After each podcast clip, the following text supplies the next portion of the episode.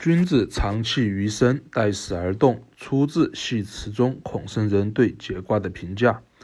解卦的象中，下位的六三有需求，不能通过合适的方式进行诉求，采取了极端的方式；而上位的九是傲慢，面对下位极端的方式，也选择极端的方式进行镇压。就在冲突发生前，上六的圣人通过心中观物。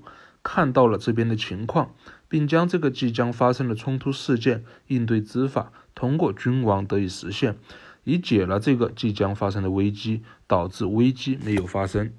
其中这个针对冲突事件的应对之法就是气了，是圣人为这个事件专门制定的以进行应对的气。气是在道的基础上针对性制作而来。例如，我们下班从单位开车回家，我们常有一条固定的、自认为好走的路线，每天都在这么开。这条不变的路线就是气。而我们若随时掌握交通路况，心中有单位到家这块地方的整个地图，自然会随着路况随时变换我们的路线。这也是气，只是不同的是，前者的气是死的，是所谓的经验，而后者的气则是活的。随时根据时随时在变的，孔圣人在《论语》中说的“君子不器”，主要说的就是后者。君子在看清楚所有情况的基础上，随时自弃以进行应对，而不执着于器。